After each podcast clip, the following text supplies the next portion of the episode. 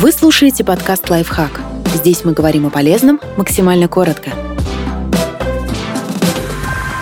Пять стадий любви, через которые до конца проходят самые крепкие пары. Конфликты и разочарования не всегда повод для расставания.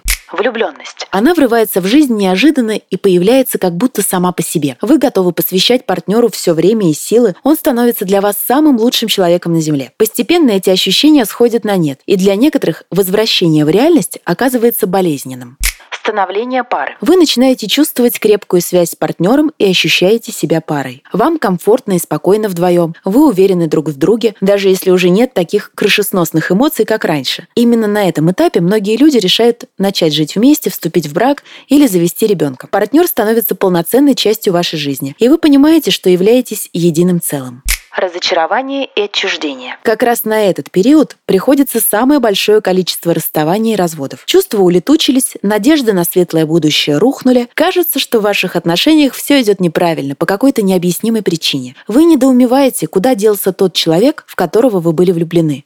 Работа над любовью. Важно понять, что можно продолжать любить, даже когда вы перестали смотреть на партнера сквозь розовые очки. Вы спасете ситуацию, если измените свой образ мыслей. Работайте над отношениями, и вы получите награду. Ваши чувства станут взрослее и крепче. Признайте, что человек рядом не может и не должен быть идеальным.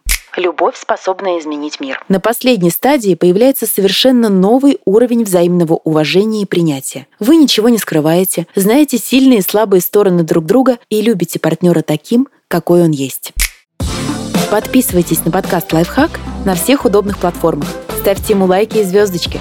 Оставляйте комментарии. Услышимся!